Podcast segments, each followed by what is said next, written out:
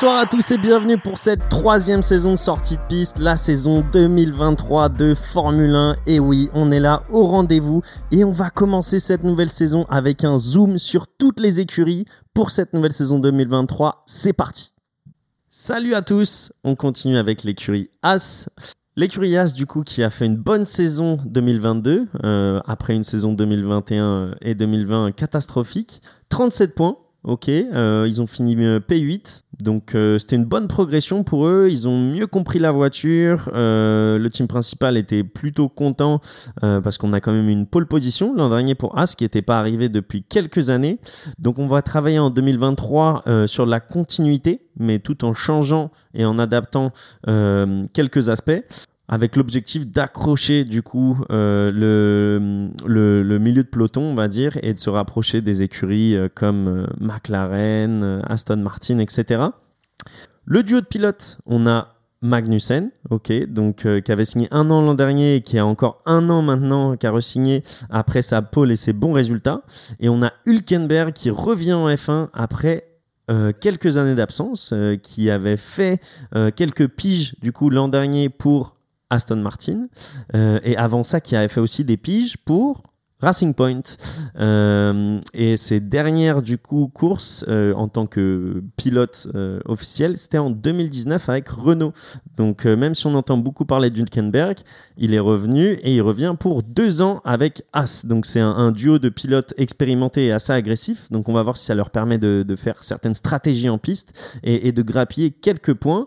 en ce qui concerne, on va dire la voiture et l'environnement de la voiture, on a un nouveau sponsor titre, Monogram, qui est l'équivalent euh, on va dire, de, euh, Western Union, excusez-moi, euh, mais américain, qui a du coup 60 millions de dollars par an, ce qui permet en fait à l'écurie As d'atteindre les 135 millions de budget, du coup cap pour, euh, pour cette année et pour les années à venir, vu que c'est un, contrat sur plusieurs années. C'était pas le cas euh, l'année dernière. Ils n'avaient pas du coup les 135 millions euh, de, budget, donc ils pouvaient pas les dépenser. Là, ils vont enfin pouvoir dépenser l'entièreté du budget. Et c'est surtout qu'ils trouvent en Monogram un vrai partenaire et un vrai partenaire, pardon, et pas un sauveur comme c'était le cas avec Rich Energy ou Ural Kali, qui était venu l'an dernier pour le le sponsor russe pour les sauver, qui était parti au final au bout de quelques mois à cause euh, du conflit euh, euh, russo-ukrainien. C'est comme ça que ça se dit.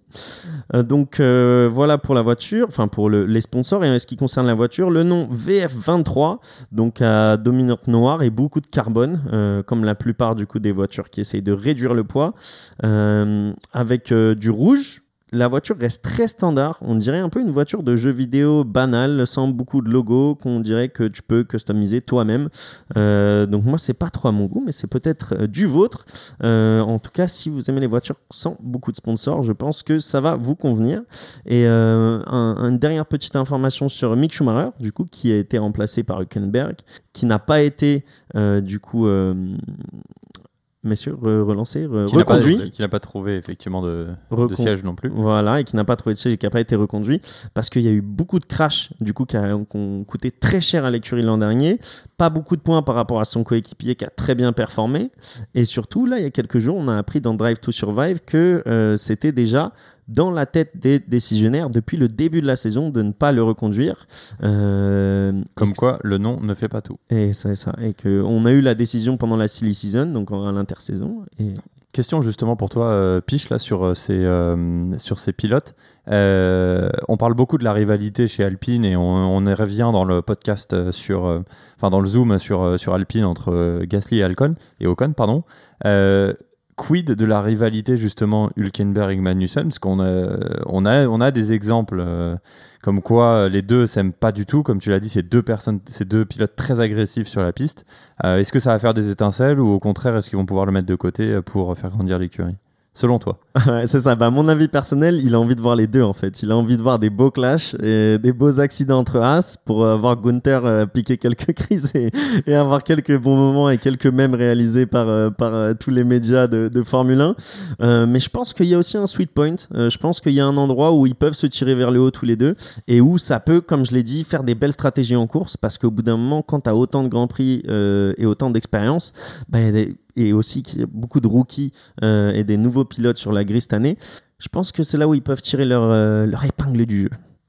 C'est tout pour cette écurie. On passe à la prochaine équipe où allez nous écouter pour cette troisième saison de sortie de piste et le débrief des essais.